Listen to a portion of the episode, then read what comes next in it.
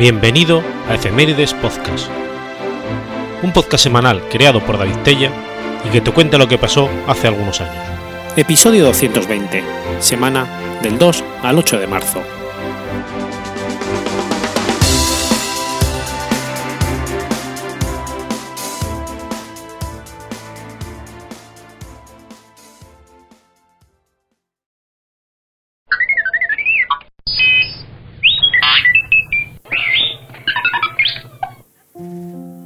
2 de marzo de 1779. Nace Joel Roberts Poinsett. Joel Robert Poinsett fue un botánico y estadista estadounidense. Fue miembro de la Cámara de Representantes de los Estados Unidos y el primer enviado extraordinario y ministro plenipotenciario de México. Secretario de Guerra en la presidencia de Martin Van Buren y cofundador del Instituto Nacional para la Promoción de las Ciencias. En su honor se nombró el condado de Poinsett y la poinsettia, una flor asociada con la Navidad.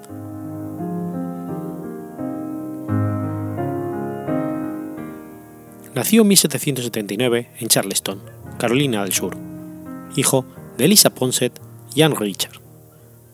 Fue educado en Connecticut y en Europa, donde inició estudios de leyes y medicina, que abandonó Sirvió como agente especial en los países de América del Sur desde 1810 a 1814, participando en la Guerra de Independencia de Chile, en el ejército chileno al mando del general José Miguel Carrera Verdugo, del cual fue amigo personal. Volvió a su casa de Carolina del Sur en 1815. Se presentó a las elecciones allí y sirvió en la legislatura estatal de Carolina del Sur de 1816 a 1820 así como en el Comité de Obras Públicas de Carolina del Sur de 1818 a 1820. Desde 1821 a 1826 representó a Carolina del Sur en la Cámara Baja del Congreso de los Estados Unidos. Simultáneamente, ejerció como enviado especial en México desde 1822 al 23, siendo el primero en ser nombrado ministro estadounidense en México en 1825 se vio implicado en los tumultos políticos del país hasta su vuelta en 1830. Fue en aquella época cuando visitó el área del sur de México llamado Taxco de Alarcón y entró en contacto con la flor de Nochebuena o flor de Navidad, más tarde llamada en los Estados Unidos como poinsettia. En 1830, Poinsett volvió a Carolina del Sur para pugnar la causa unionista en disputas de, de nulificación y para ejercer un cargo en la legislatura estatal de Carolina del Sur, desde 1830 hasta 1831. Estuvo dedicado a estos asuntos hasta 1833, cuando se casó con Mary Edgar Pingelo. Poinsett ejerció como secretario de guerra desde, desde el 7 de marzo de 1837 hasta el 5 de marzo de 1841. Durante su presidencia se continuó la eliminación de los amerindios del, oeste del río Mississippi. Se produjo la guerra de Seminola y se redujo la fragmentación del ejército concentrando elementos en posiciones cercanas. Finalmente, se retiró a su plantación en Georgetown, Carolina del Sur, en 1841.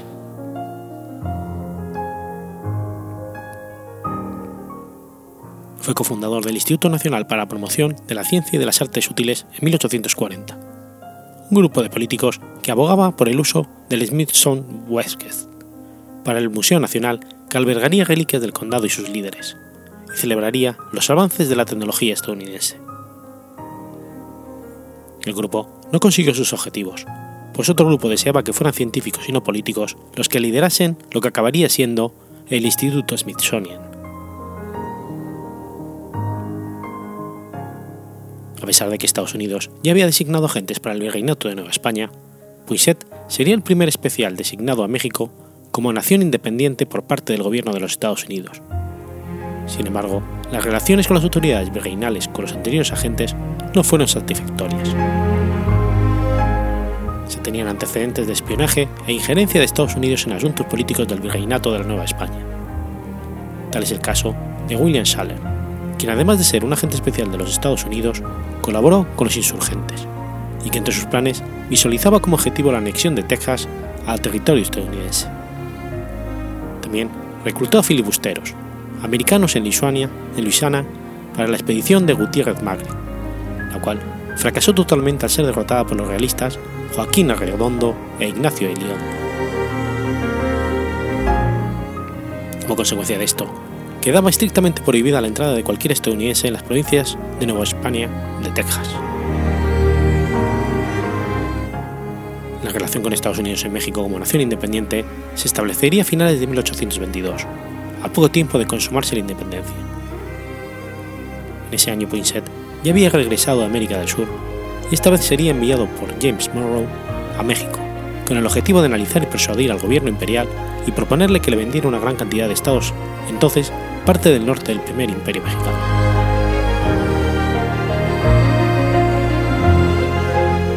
Poinsett tenía grandes ambiciones expansionistas y un fuerte nacionalismo.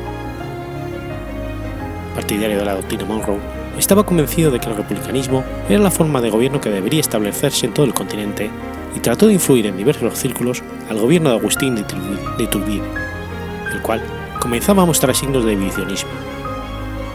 Creía que el imperio mexicano no prosperaría y estaba a punto de caer.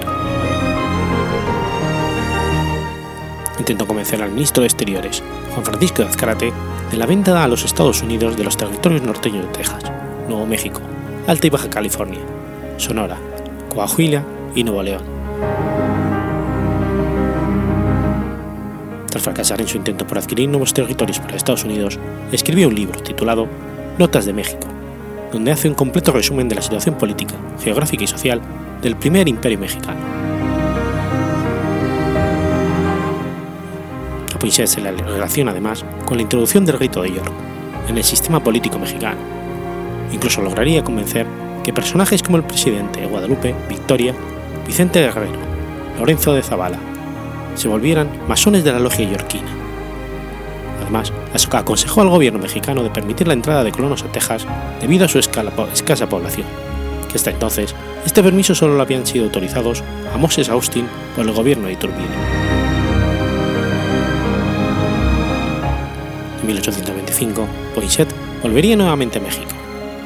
Al poco tiempo surgió el rito nacional mexicano, que sería una representación de la logia yorquina en México, cual rápidamente se convirtió en un partido político que estaría fuertemente en conflicto con sus rivales, los escoceses, quienes favorecían la monarquía, la aristocracia y la iglesia. Los masones de la logia yorquina fueron fundamentales en el derrocamiento de Agustín de Iturbide en 1823. Murió en Statesburg, Carolina del Sur, en 1851, y está enterrado en la iglesia del Holy Cross Episcopal Cemetery.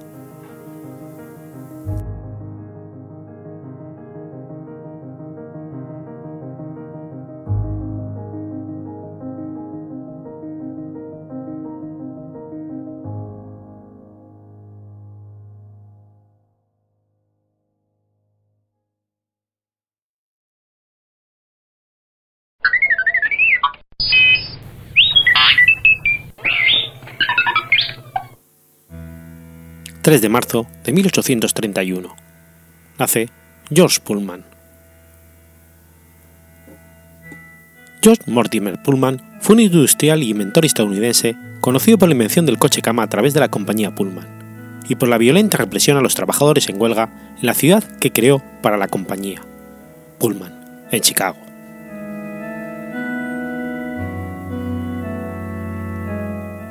Nacido en Brockton, su familia se mudó a Albion, también en el estado de Nueva York. Allí fue donde el joven George tuvo varias ideas que lo llevarían al éxito. Pullman abandonó la escuela a los 14 años, se mudó a Chicago y se convirtió rápidamente en una de las personalidades más influyentes y controvertidas de la ciudad. En esa época se dedicaba a la fabricación de ataúdes y desarrollaba ideas para un sistema global de producción industrial. Chicago había sido construida sobre un pantano de tierras bajas, y se decía que el lodo de las calles era lo suficientemente profundo como para ahogar un caballo. Incapaz de drenar las aguas residuales mediante alcantarillas, la ciudad construyó los drenajes sobre las calles y luego los cubrió, subiendo en la práctica el nivel de 1,8 a 2,4 metros. Pullman fue uno de los ingenieros empíricos que emprendió la tarea de elevar el centro de Chicago y de construir nuevas fundaciones para los edificios mediante una técnica que su padre había usado para mover construcciones durante la inundación del lago Aire. Pullman adquirió gran fama por su labor, incluyendo la elevación del edificio histórico de Tremont House, un hotel de ladrillos de seis pisos sin mover a los huéspedes.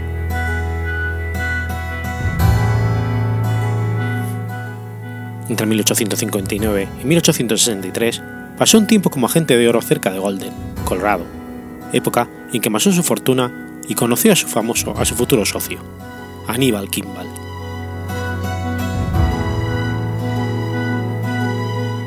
Más tarde, desarrolló el diseño de un coche cama ferroviario, el vagón Pullman, o coche palacio, inspirado en los navíos que navegaban por el lago Erie durante su juventud en Albion.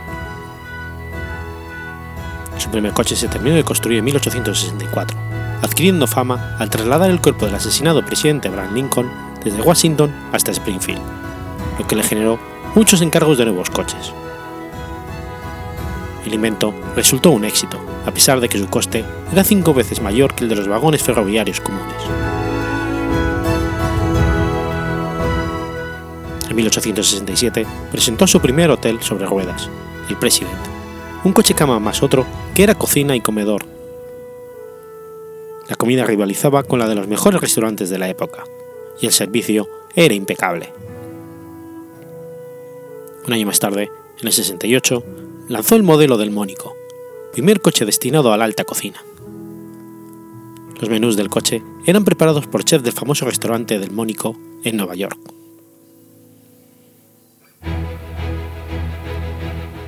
Ambos modelos y los siguientes ofrecían servicio de primera clase a cargo de esclavos recientemente liberados que, oficiaban de recepcionistas, camareros, camareras, animadores y ballets. Pullman creía que para asegurar el éxito de los coches cama necesitaba proveer una amplia gama de servicios relacionados, venta de billetes, reserva de literas, envío de cables, preparación de bocadillos, remiendo de ropa, conversión de autobuses en coches cama, etc. Sostenía además que los antiguos esclavos de las plantaciones del sur reunían el respeto y entrenamiento necesario para atender a los hombres de negocios que precisaban sus servicios. Pullman se convirtió en el primer empleador de afroamericanos en la época posterior a la Guerra Civil estadounidense. En 1869 compró la Detroit Car Manufacturing Company. Adquirió sus patentes y los negocios de su competidor, la Central Transportation Company, en 1870. En primavera del 71, George Pullman, Andrew Carney y otros salvaron de la quiebra a la Pacific asumiendo su dirección.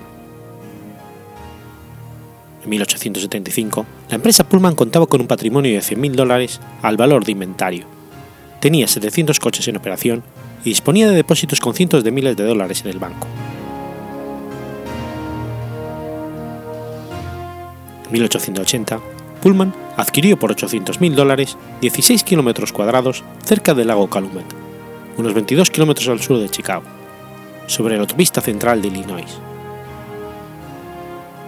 Encomendó a Solomon Spencer Beman que diseñara una nueva planta industrial allí, y en un esfuerzo por resolver los problemas de los trabajadores, su tiempo de ocio y la pobreza, construyó también junto a la fábrica viviendas para los operarios, zonas comerciales, iglesias, teatros, parques, hotel y biblioteca.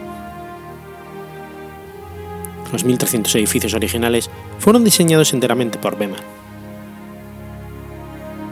La pieza central del complejo era el edificio administrativo con su lago artificial. Junto a este se construyó el Hotel Florence, bautizado en honor a la hija predilecta de Pullman.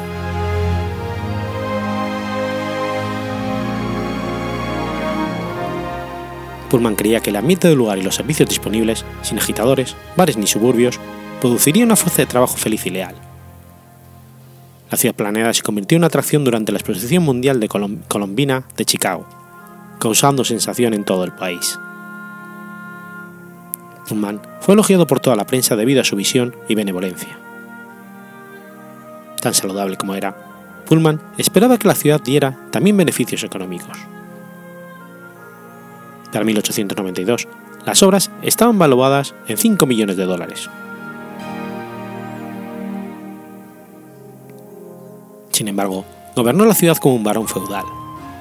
Prohibió los periódicos independientes, los discursos públicos, las reuniones y discusiones abiertas. Sus inspectores entraban regularmente en las viviendas para inspecciones sobre la limpieza y podían rescindir el contrato de trabajo con un preaviso de 10 días. La iglesia permaneció vacía, ya que ninguna congregación aceptable pagaría alquiler. Las organizaciones privadas de caridad no estaban permitidas. Los empleados de Pullman declararon en cierta ocasión, Nacimos en una casa Pullman, comemos lo que adquirimos en los comercios Pullman, aprendemos en la escuela Pullman, estudiamos catecismo en la iglesia Pullman, y cuando morimos, vamos al infierno Pullman.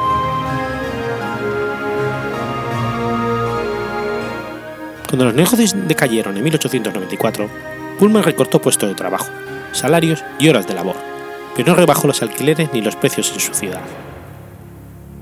El que no bajara los alquileres, las tasas de servicios y los precios de los productos llevó a sus obreros a entrar en huelga.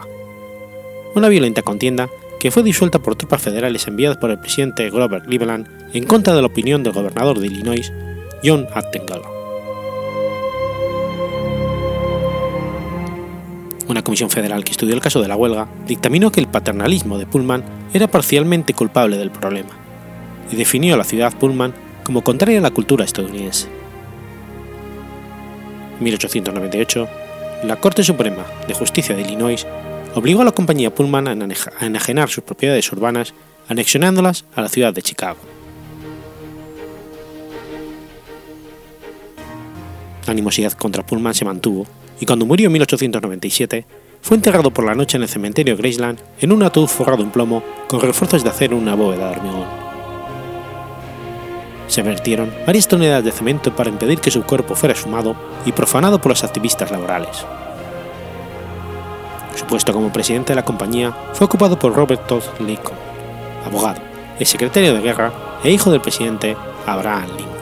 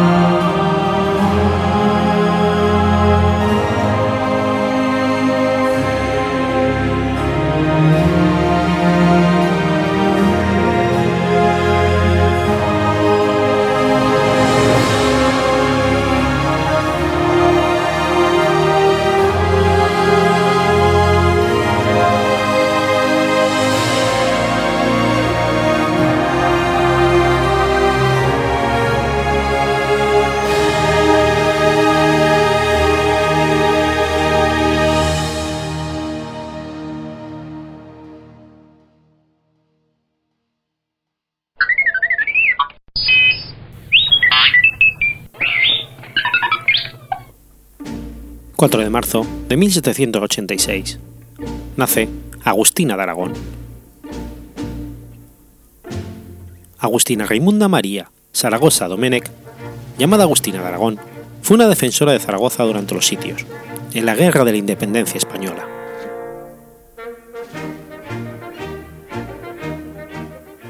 A finales del siglo XVIII se estableció sin lugar a dudas su bautismo el 6 de marzo de 1786 en la ciudad de Barcelona, concretamente en el barrio de la Ribera, en la calle de los Sombrereros. Hija de Pedro Juan Ramón Zaragoza, La Bastida, obrero, y de Raimunda Domenech Gasul, ambos naturales de Fulleda, Lérida.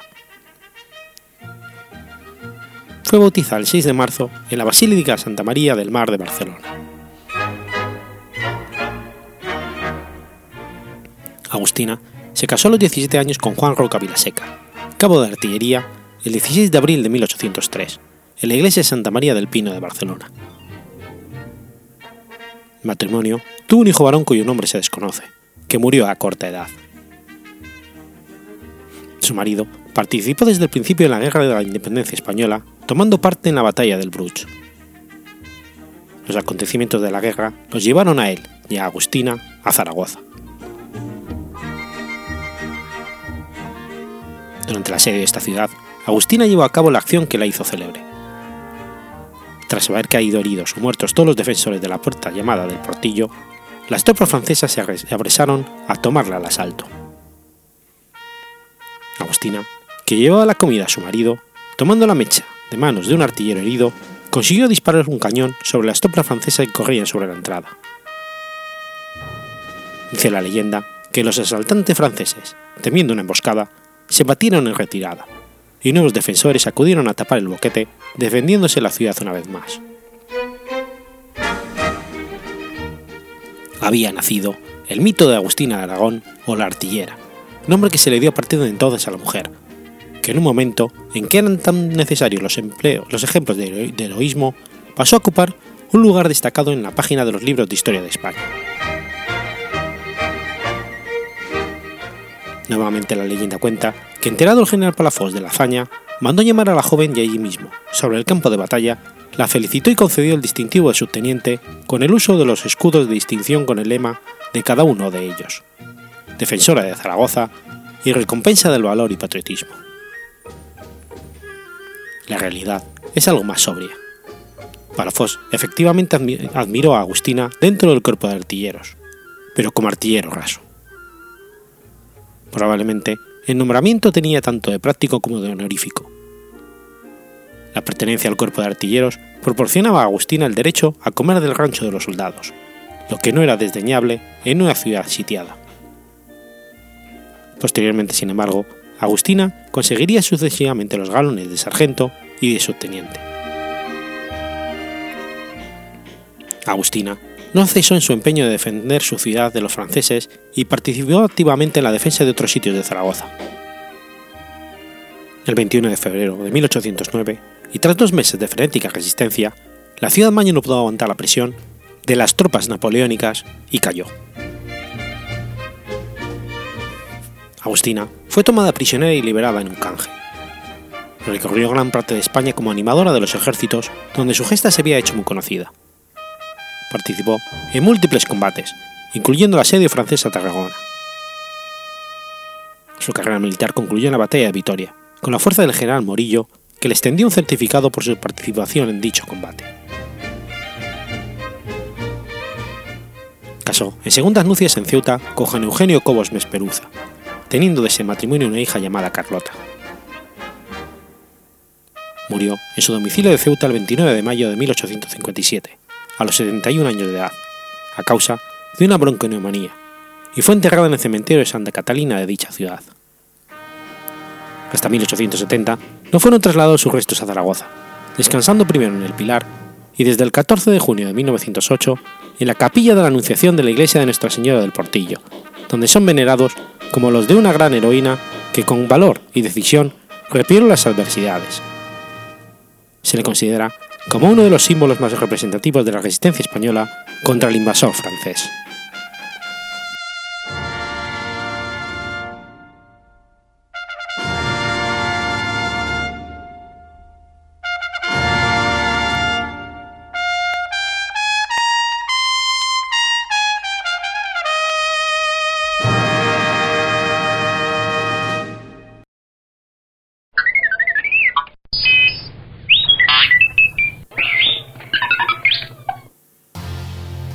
De marzo de 1576. Muere Luis de Requesens. Luis de Requesens y Zúñiga fue un militar, marino, diplomático y político español, gobernador del estado de Milán y de los Países Bajos. Mentor de don Juan de Austria, su labor fue fundamental para la gran victoria de la Liga Santa en la batalla de Lepanto. Nació en la casa de sus padres, el antiguo Palacio Real Menor de los Reyes de Aragón, llamado el Palacio de la Reina, en la ciudad de Barcelona, en la Cámara Rica del Parlamento, siendo bautizado el 28 de agosto en la parroquia del mismo nombre. Se crió como muy delicado y enfermizo. En una ocasión, casi se le dio por fallecido, pero su madre lo llevó al altar de Nuestra Señora de Montserrat donde al poco tiempo comenzó a recobrar la salud perdida. Se nombró preceptor a Juan de Arteaga y Avendaño, que había sido uno de los primeros discípulos de San Ignacio de Loyola. Al ser nombrado su padre Ayo, el príncipe don Felipe, a principios de 1535, Luis de Requesón fue nombrado paje del mismo, por lo que recibieron la misma educación, siendo designado para llevar el guion del príncipe durante todo el tiempo en que permanecieran juntos. Ya en 1537, el emperador Carlos le hizo la merced del hábito de la Orden de Santiago. Entre otros juegos, corría la sortija y, jugó, y justaba con el príncipe y sus pajes, con lo que su carácter irritable y áspero se fue dulcificando. En 1543 fue uno de los asignados para acompañar al príncipe de Asturias en su boda con María de Portugal, permaneciendo junto a los desposados todo el tiempo y ocupándose de su administración y custodia. Al fallecer María por sobreparto el 12 de julio de 1545, el príncipe, muy dolido por la pérdida de su esposa, se retiró por un tiempo al monasterio de Abrojo, donde Luis lo acompañó como amigo y compañero de sufrimientos, ocupándose al mismo tiempo de que nada le faltara para aliviar los insabores por los que pasaba.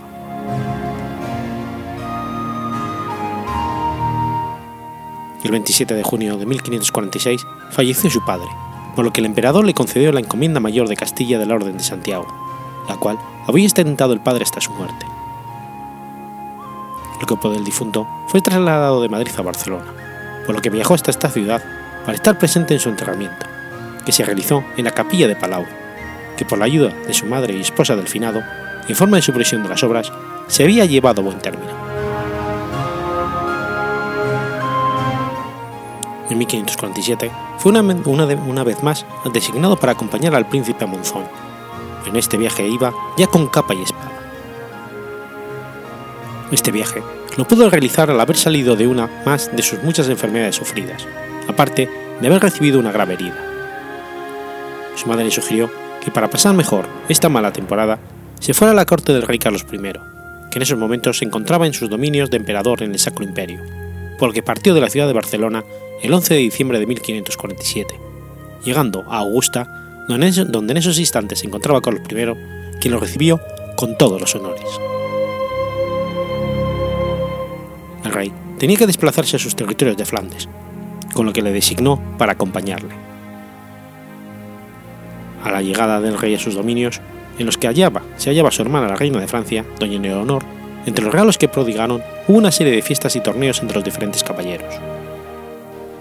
En uno de los torneos sacó por su cuenta dos cuadrillas, una en la que le encabezaba el grupo, rodeado de caballeros amigos y deudos de él, pero montando caballos ligeros para escaramuzar, mientras que la otra cuadrilla estaba compuesto por criados vestidos a la húngara, lo que no dejó de ser una gran sorpresa para todos y muy aplaudida.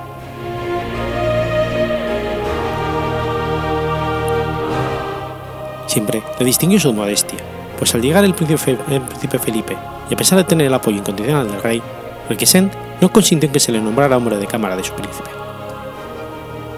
Las fiestas continuaron a la llegada a la corte a Bruselas. El príncipe quiso ajustar con Requesens. Este accedió, pero por ser la primera vez que se enfrentaba a su Alteza, en el momento del choque alzó la caña, por lo que el príncipe no le alcanzó ni él tampoco. Unos momentos después lo volvieron a retar, y don Luis no supo quién lo hacía, así que esta vez no levantó la caña, alcanzando la celada al contrario, el cual fue desmontado y del golpe que recibió al caer en tierra se quedó adormecido. Al quitarle el yermo, se dio cuenta de que había sido engañado, pues el que yacía en tierra no era otro que el príncipe Felipe.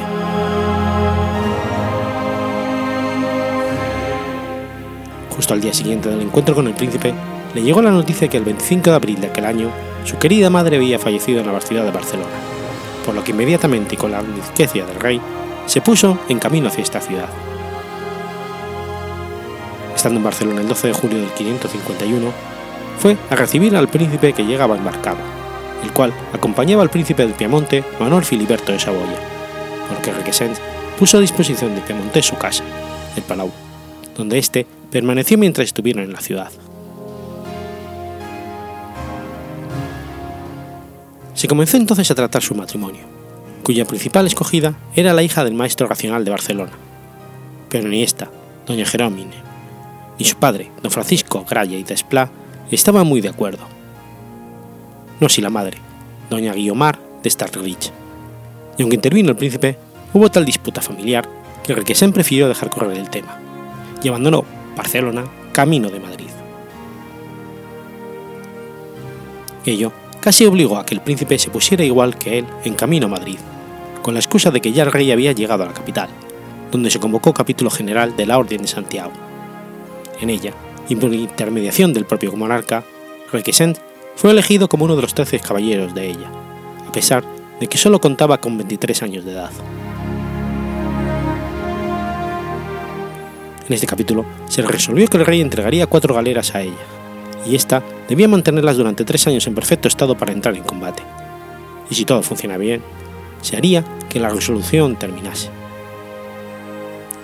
Se realizó el asiento, con la firma del rey y con la del príncipe como gobernador de España, siendo propuesto por todo el capítulo para el cargo de capitán general de ellas al comendador mayor de Castilla, por lo que el príncipe lo proveyó luego de todo lo necesario.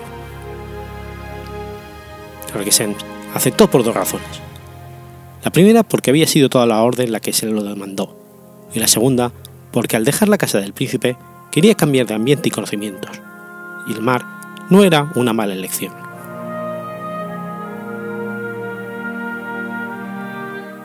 Por varios y diferentes motivos, en mayo del 52 aún estaban sin formarse los aprestos de las cuatro galeras.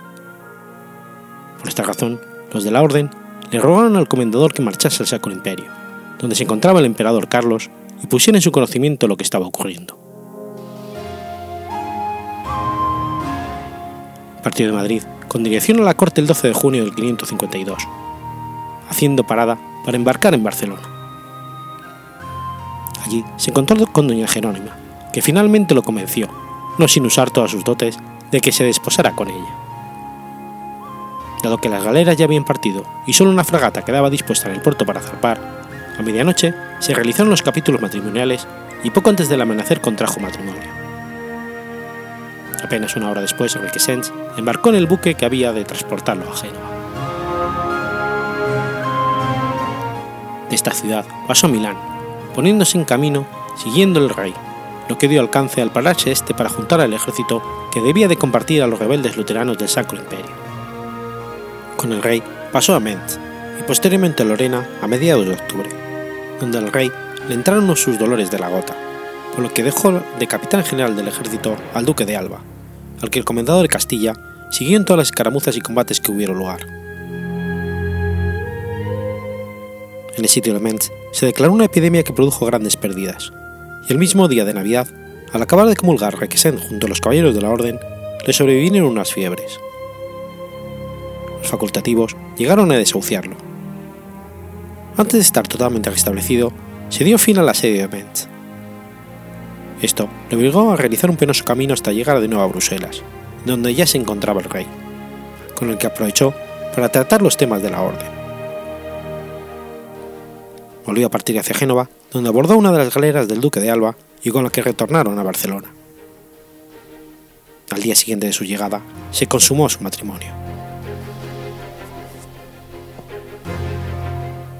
Como al finalizar el capítulo de la Orden de Santiago, el príncipe Felipe embarcó en La Coruña para dirigirse al Reino de Inglaterra y contraer matrimonio con María de Tudor, Requesens regresó a Barcelona para terminar de ponerse a punto sus galeras. Un incidente en el que su galera fue abordada por el capitán general de las de España, hecho que provocó por primera vez en su vida la ira. Aclarado el tema con el propio rey, renunció a su mando. Se encontraba en Valladolid cuando recibió la visita de Juan de Vega, a la sazón presidente del Consejo Real, que el nuevo rey Felipe II le había nombrado asistente de Sevilla. Aunque el cargo era de mucha honra y autoridad, Requesén aún estaba resentido por la actuación del general de las galeras de España, y se negó en redondo a aceptarlo. En diciembre de 1561 recibió la visita de Fray Bernardo de Fresneda, de la orden franciscana y confesor del rey, quien le puso en conocimiento de haber sido nombrado por el monarca embajador de España ante la Santa Sede, en cuyo solio pontificio se sentaba el Papa Pío IV. Fue informando al mismo tiempo de que se le asignaba un sueldo de 8.000 ducados de oro anuales, más otros 10.000 por una sola vez para cubrir los gastos del viaje. A pesar de tan lucrativo cargo, no dio su conformidad hasta que obtuvo el consentimiento, previa consulta a su mujer y su hermano.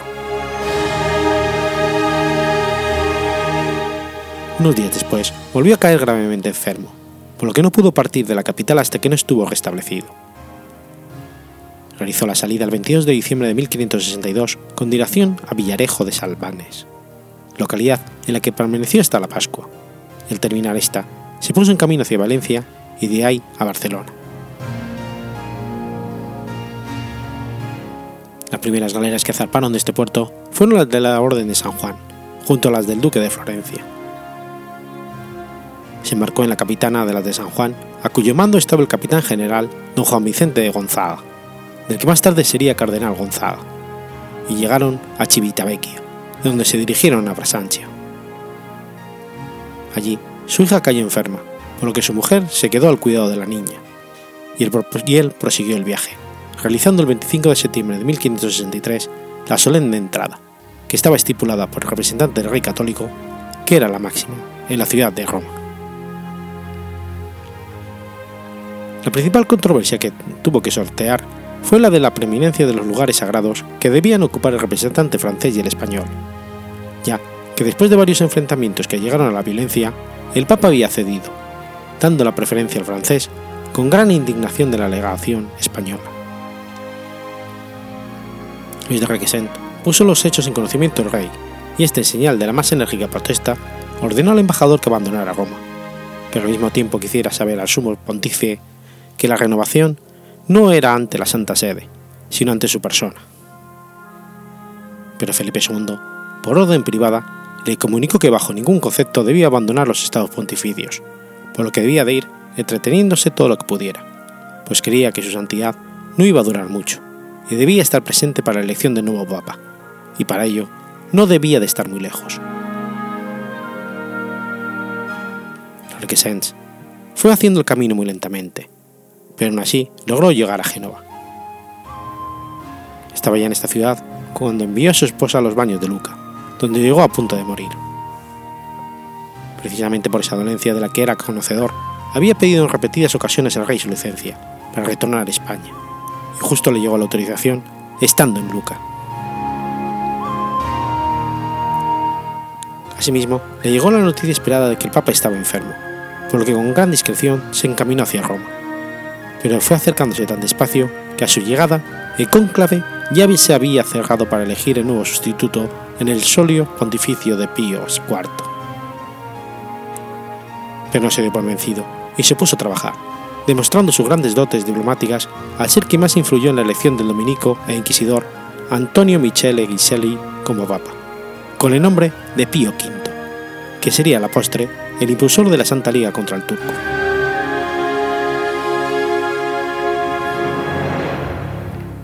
Alegría del rey fue tan enorme por este nuevo nombramiento que lo confirmó como embajador de España ante la Santa Sede, logrando bajo su estancia en Roma que las cosas se discutieran, pero siempre con buen fin, por lo que tanto el rey como el papa estaban a su entera satisfacción con él. De todas las misiones encomendadas, la que más difícil resultó fue el proceso al que la Inquisición sometió al cardenal arzobispo de Toledo, Bartolomé de Carranza. Se decidió que este problema lo resolviera el Papa por ser de su incumbencia, pero para ello tenía que sacarlo de la vigilancia de su rey, lo que no era de su total agrado por la confianza depositada en él por Felipe II. Lo logró con la promesa de que el Papa lo tendría preso hasta que se resolviera el proceso, con el voto decisivo de su santidad, pero con la admisión por los votos consultivos que el rey enviase al Papa. Por aquel tiempo, llegó a Madrid el capitán general de la mar y rey de Nápoles, García de Toledo, al que su majestad lo vio ya con poca salud, lo que le llevó a decidir relevarlo en sus funciones para tratar que se recuperase. Por ello, nombró a su hermanastro el príncipe don Juan de Austria como el sucesor de los cargos, pero al ser muy joven, le puso a Requesén de ayudante por ser persona de su entera confianza y conocedor de las cosas del mal, lo cual puso en su conocimiento un documento con la firma real, fechado en Madrid el 22 de marzo de 1568.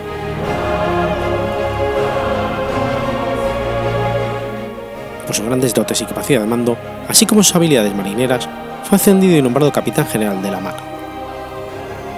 Utilizando su poder, consiguió organizar unas fuerzas navales que lograron impedir los constantes saqueos a que los hermanos Barbarroja sometían a las costas del levante español e Islas Baleares. Al poco tiempo, se volvieron a resistir las relaciones entre el rey y el papa, lo que decidió a Felipe II hacer regresar a don Luis a Roma, quien en poco tiempo resolvió las diferencias retornando la tranquilidad entre ambos poderes. Al terminar este asunto, el rey lo volvió a ordenar que regresase junto a su hermano en la mar, pero antes de que las galeras pudieran estar listas, se produjo el levantamiento de los moriscos del reino de Granada. Por sus demostradas dotes, fue elegido por el rey Felipe II como consejero de su hermanastro don Juan de Austria en la guerra contra los moriscos de las Alpujarras. Para ello, también recibió la orden de que fueran trasladados desde Nápoles a Milán varios tercios de la infantería, por lo que tuvo que volver a dejar a su mujer gravemente enferma. Salió de Roma el 23 de marzo de 1569 y se embarcó en la escuadra del puerto de Civitavecchia mientras en Liorna se alistaban parte de la flota formada por las galeras del duque de Florencia que estaban a sueldo del rey de España. Desde Génova partieron asimismo las que se, se pudieron juntar, que pertenecían a varios acaudalados particulares.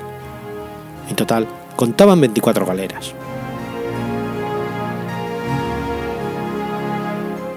Al llegar a Marsella, se le reprodujeron unas fiebres, que otra vez a punto estuvieron de acabar con su vida. Por este motivo, no desembarcaron tan siquiera y reanudaron su viaje el 18 de abril. Les sorprendió un tremendo temporal que logró dividir a la escuadra, porque su galera llegó a Mahón y el resto a Cerdeña. Pero dos de ellas se fueron a pique antes de poder llegar. Y otros cuatro, más la mar, lo viró y les dio de través, mientras que el resto pudo arribar en muy malas condiciones.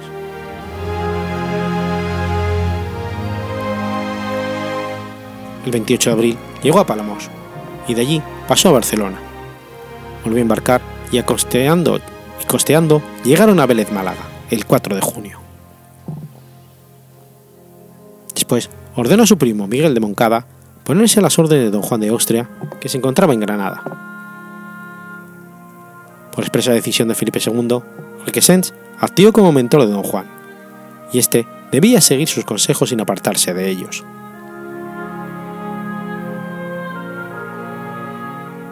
Al terminar esta campaña, regresaron al mar, donde Luis le siguió como lugarteniente general y con las mismas amplias facultades. Se le encomendó la preparación de la escuadra y ejército español que debían unirse a la Santa Liga, siendo formada esta expedición en el puerto y ciudad de Barcelona. Durante 1571 y 72 fue el brazo derecho de don Juan de Austria, aunque en realidad, y por carta firmada por el rey Felipe II, lo que ejercía era de segundo jefe de la Armada y como tutor de príncipe.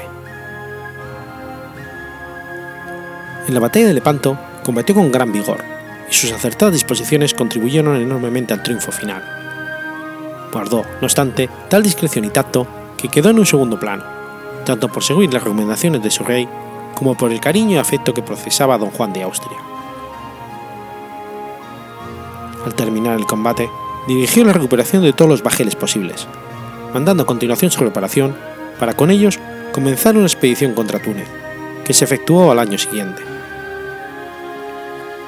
Tras el combate de Lepanto, donde la victoria fue una demostración de sabiduría y fuerza de las armas contra los turcos, por expresa decisión de Felipe II, se le nombró gobernador del estado de, de Milán en 1572.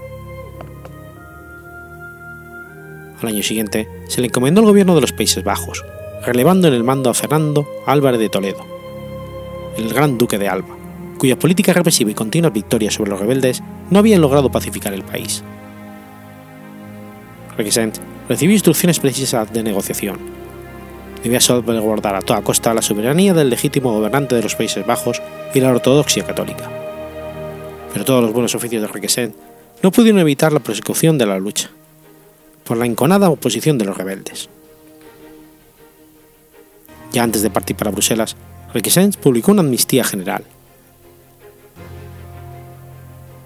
Esta oferta de buena voluntad apenas tuvo eco en el sur, fue totalmente desoída en las provincias norteñas. Llegando a finales de otoño de 1573, Requesens tuvo que acudir a las armas para imponer su autoridad. Aunque en febrero de 1574 se había perdido el importante puerto de Middelburg, Requesens logró una brillante victoria sobre las tropas de Luis de Nassau en Moco, en el valle de Mosa, en la que perdieron la vida otros dos hermanos de Guillermo de Orange, y pudo reducir bastante rápidamente la zona meridional. Ahora parecía el momento de anunciar su política de conciliación y perdón. Pero, falto de dinero para atender el pago de los soldados, Requesens se hallaba en una situación comprometida. El rey enviaba ingentes sumas de dinero, pero los gastos del ejército, que en esas fechas contaba con 86.000 hombres, superaban con precio las posibilidades económicas de la, hacienda regia. Requesens se vio forzado a buscar un acuerdo con Orange utilizando al mediador del emperador Maximiliano II. Las conversaciones tuvieron lugar en Breda. El gobernador estaba dispuesto a retirar de Flandes las tropas españolas, en la condición de que el catolicismo sería la única religión autorizada. Los protestantes tendrían un plazo de 10 días para retirarse al extranjero. Esta exigencia imposibilitó el entendimiento. Los estados de Holanda y Zelanda, debido a nuevas adhesiones, al quedo calvinista y a la emigración de otras provincias meridionales, contaban con la mayoría de la nueva religión y no estaban dispuestos a aceptar aquella imposición.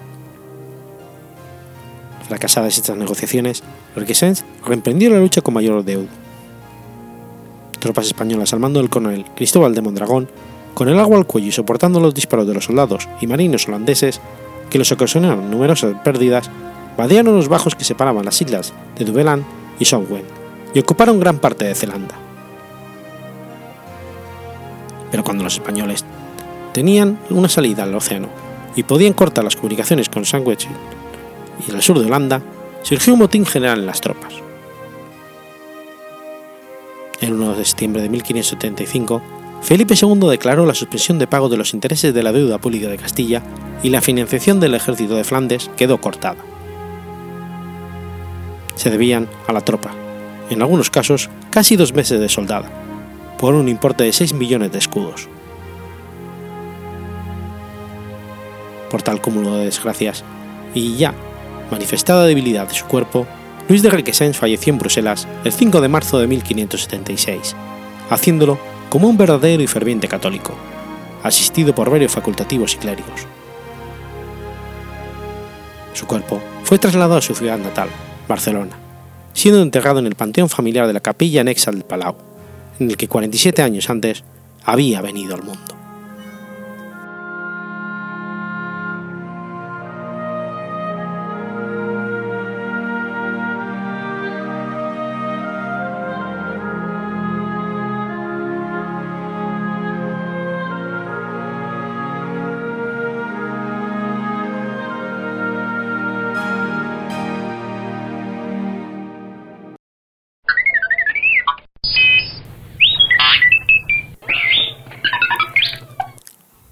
6 de marzo de 1447. Muere Coleta Boylet de Corby. Coleta Boylet fue una religiosa francesa, reformadora de la Orden de Santa Clara que restablecía el rigor de la regla primitiva. Es considerada santa por la Iglesia Católica y su fiesta litúrgica se celebra el 6 de marzo. Nació en el seno de una familia pobre de Corby. Su padre, Robert Boylet, carpintero, y su madre, Margaret Moyon, se dedicaban a los pobres. Pasaban los años y no tenían hijos, por lo que rezaron a San Nicolás de Bari para pedirle un descendiente. A los 60 años, Marguerite dio a luz a una hija de 13 el 13 de enero de 1381, a la que llamaron Nicolette, en honor al obispo santo, pero familiarmente la llamaron por el diminutivo Colette. Colette recibió una educación muy religiosa, otorgando gran importancia a la pasión de Cristo. Desde los cuatro años llevó una vida de oración y ayuda a los pobres. Se mortificaba, se privaba de comer para dar su comida a los pobres, oraba largamente e incluso hacía su sueño difícil con los pedazos de madera dura de su colchón. Recibió durante su juventud las gracias de Dios, tales como sanaciones milagrosas, y, creció súbitamente. A la edad de 7 años, asistía clandestinamente a los maitines benedictinos. En 1399, cuando tenía 18 años, sus padres murieron y fue puesta a cargo de su tutor, el padre Jean Bassat. Rechazó casarse y obtuvo la aprobación de su tutor para entrar en religión. Se integró con las Beguinas de Corby. Estuvo con ellas un año en esta institución, destinada a las viudas o vírgenes laicas que no deseaban casarse y que vivían solas o en comunidad, dedicándose a la contemplación, al trabajo, a la mendicidad o al cuidado de los pobres. Pero no encontrando esta orden demasiado rigurosa, decidió entrar en el monasterio de benedictinas de Corby. Sin embargo, esto tampoco le convino. Se dirigió entonces a la abadía de las Clarisas donde se presentó como sirvienta, ya que se sentía indigna de ser religiosa. Pero ahí encontró que las condiciones de vida eran muy dulces y suaves. Regresó a Corby, donde halló al padre Jean Pinet, ferviente religioso franciscano, deseoso de revivir la orden como la regla primitiva exponía. Guardián del convento de Hesdin, propuso a Coleta vivir enclausada bajo la regla de la tercera orden franciscana. Tuvo la relevación de diferentes estados de la iglesia y de la sociedad, de abajo hacia arriba de una escalera, de su situación y de su gobierno en cada una de ellas. Esta frase nos muestra que en su celda, Coleta tuvo una visión proveniente de Dios que le mostraba la condición de las órdenes franciscanas. Así, vemos la misión que Dios le confía, que le propone hacer la reforma de las órdenes religiosas fundadas por San Francisco. Pero creyendo esto piamente, no osa creer que sus visiones proceden de Dios y teme que vengan del mal para privarla de su vocación religiosa. A veces, la ignorancia le servía de pretexto. Se decía que no era más que una simple joven, la cual no sabía nada, pero hacía valer su voto pronunciado de, nunca faltar a la clausura.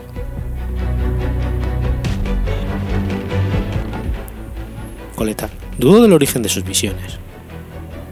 Teniendo miedo de que provinieran del enemigo del infierno, pidió consejo a los clérigos.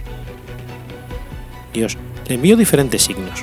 Fue privada del habla, después de la vista, que no recobraría hasta haber aceptado la, visión, la misión de reforma que Dios le confió.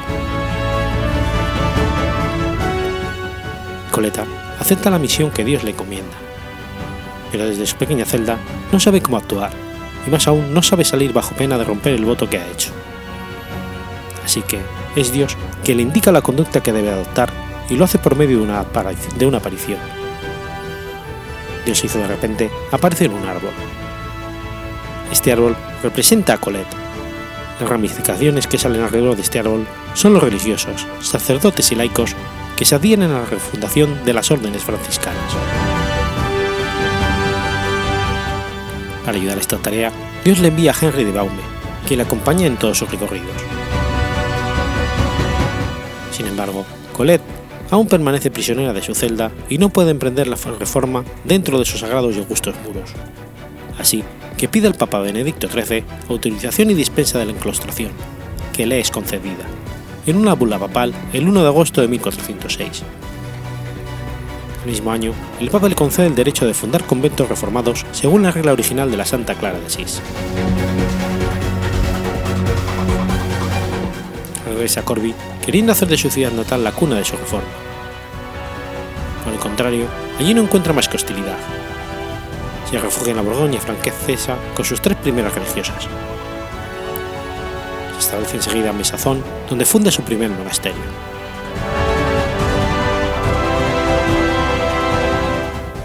Colette murió el lunes 6 de marzo de 1447, en Gante, hoy Bélgica, lugar donde se encuentra su último convento fundado. Siguiendo su deseo, fue inhumada en una tumba, sin recubrimiento ni ataúd, sobre la misma tierra, en el cementerio de Gante.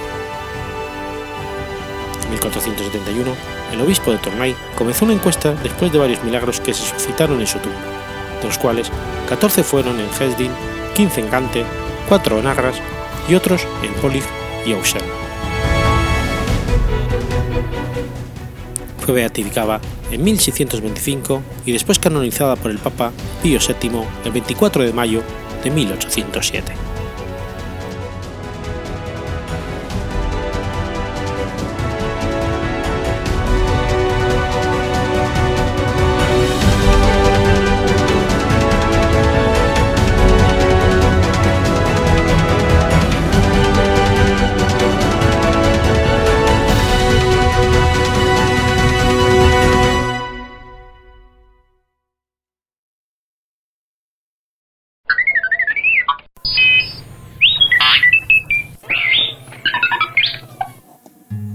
7 de marzo de 1671. Nace Rob Roy MacGregor.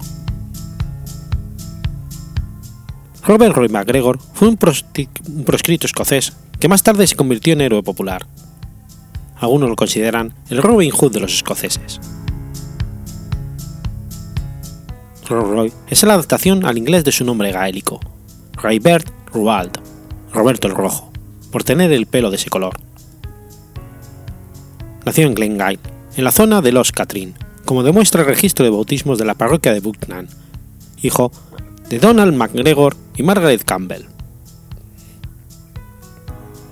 En enero de 1693 contrajo matrimonio en Glen Market con Mary Helen MacGregor de Comar, nacida en la granja de Lenny, distrito de Strathshire. El matrimonio tuvo cuatro hijos, James, Ranald, Cole y Robert. También adoptaron a un primo, de nombre Duncan.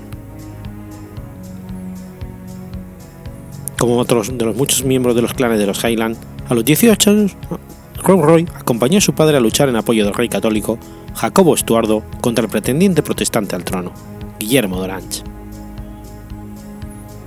Aunque victorioso en las primeras batallas, el líder de la rebelión murió en combate y la derrota de los jacobitas fue casi inmediata. Acusado de dudosos cargos de traición, el padre de Rob fue encarcelado durante muchos años. La salud de la madre se quebrantó, muriendo mientras su marido se hallaba en prisión. Cuando Donald fue liberado finalmente, su esposa estaba muerta y su razón de vivir también. Donald MacGregor nunca recuperaría su afán y su salud. Roy se convirtió en un ganadero conocido y respetado. En el tiempo en que el ganado era considerado como propiedad común y el robo de reses era frecuente, vender protección frente a esos robos era una forma habitual de ganarse la vida, algo a lo que Rob se prestó. En 1719, Rob Roy comandó a 80 hombres de su clan en la batalla de Glenshill contra los jacobitas escoceses, con el apoyo de España y los ingleses. Rob Roy pidió prestado una gran suma de dinero a James Graham, primer duque de Montrose, para aumentar su rebaño. La garantía del préstamo era unas tierras propiedad de Rob, cuyo valor era muy superior al importe prestado. Debido a una artimaña del prestamista que se las ingenió para robarle el dinero, Robert no pudo comprar el ganado con el que pensaba enriquecerse, lo que le impidió devolver la suma según lo convenido. En consecuencia de ello, Rob se convirtió en un proscrito. Esposa e hijos fueron desahuciados de su casa en Inverstine, que fue incinerada. Después de que el duque se apoderase de sus tierras, Roy luchó para recuperarlas hasta 1722, cuando fue forzado a rendirse. Más tarde el héroe fue encarcelado, pero en 1727 recibió el perdón real.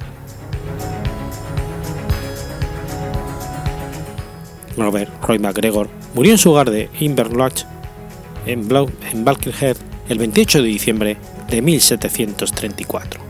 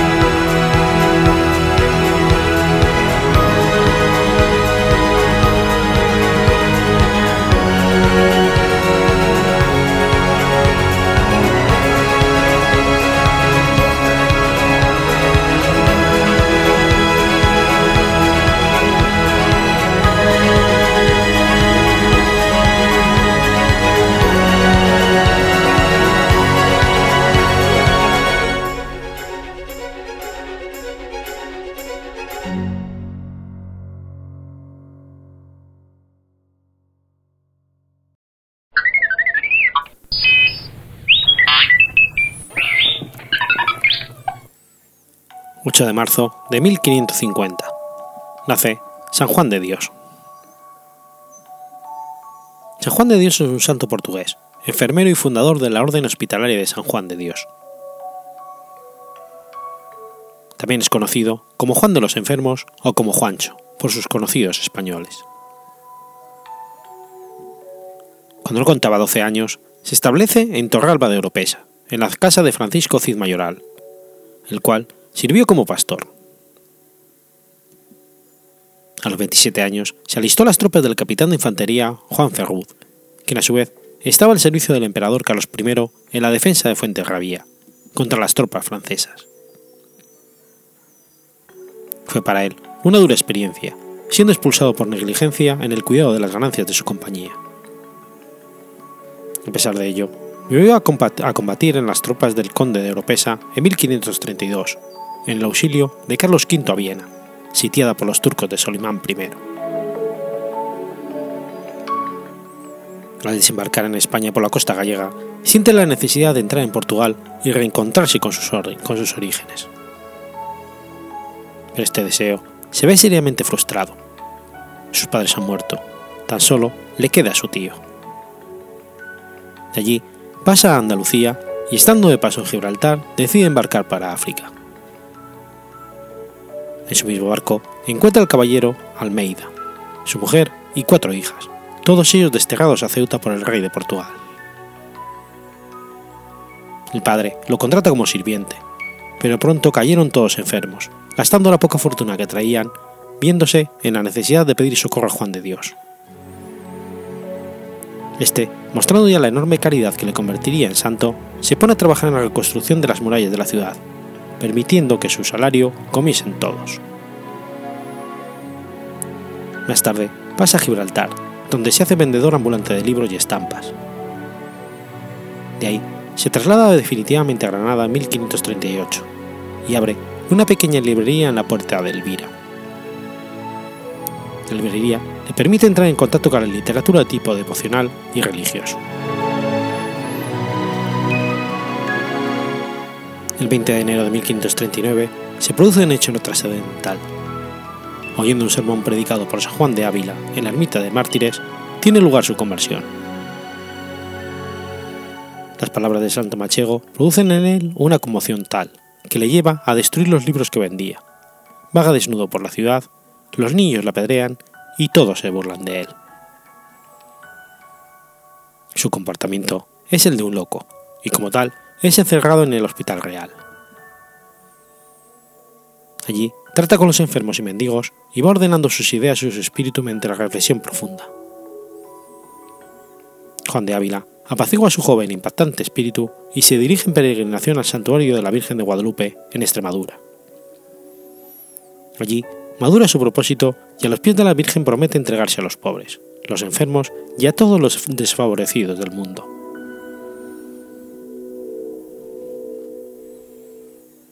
Juan vuelve a Granada en otoño de ese mismo año, lleno de entusiasmo y humanitario sentir.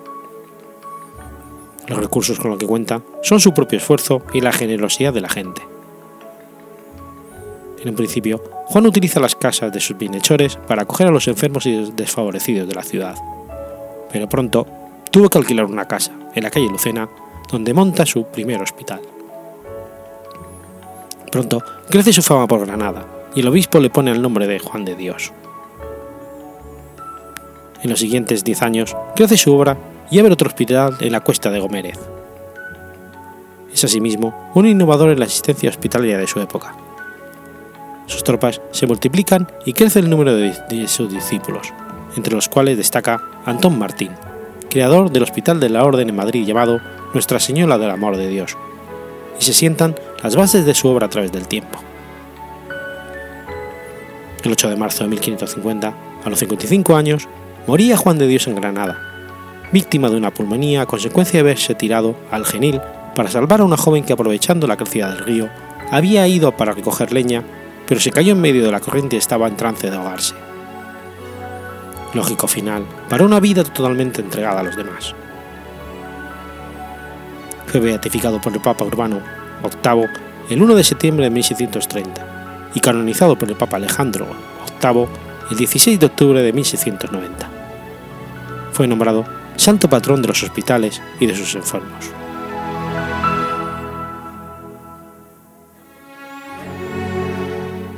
San Juan de Dios fue enterrado en el convento de la Victoria de Granada en el año 1550.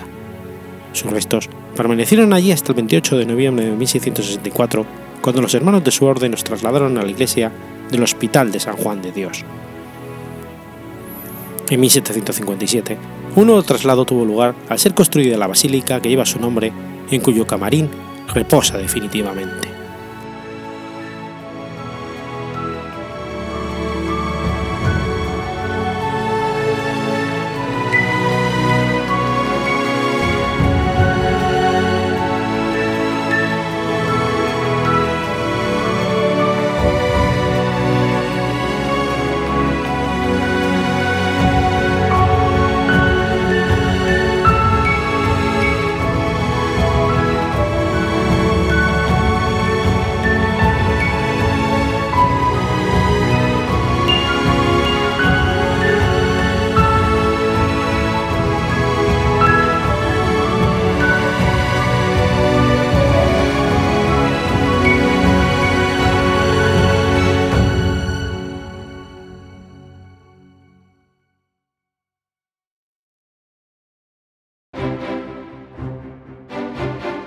Has escuchado Efemérides Podcast.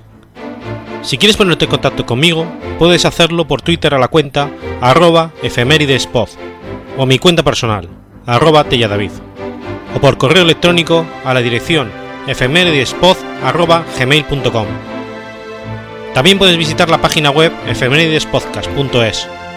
Y recuerda que puedes suscribirte por iTunes y por iBox, y tienes un episodio nuevo cada lunes.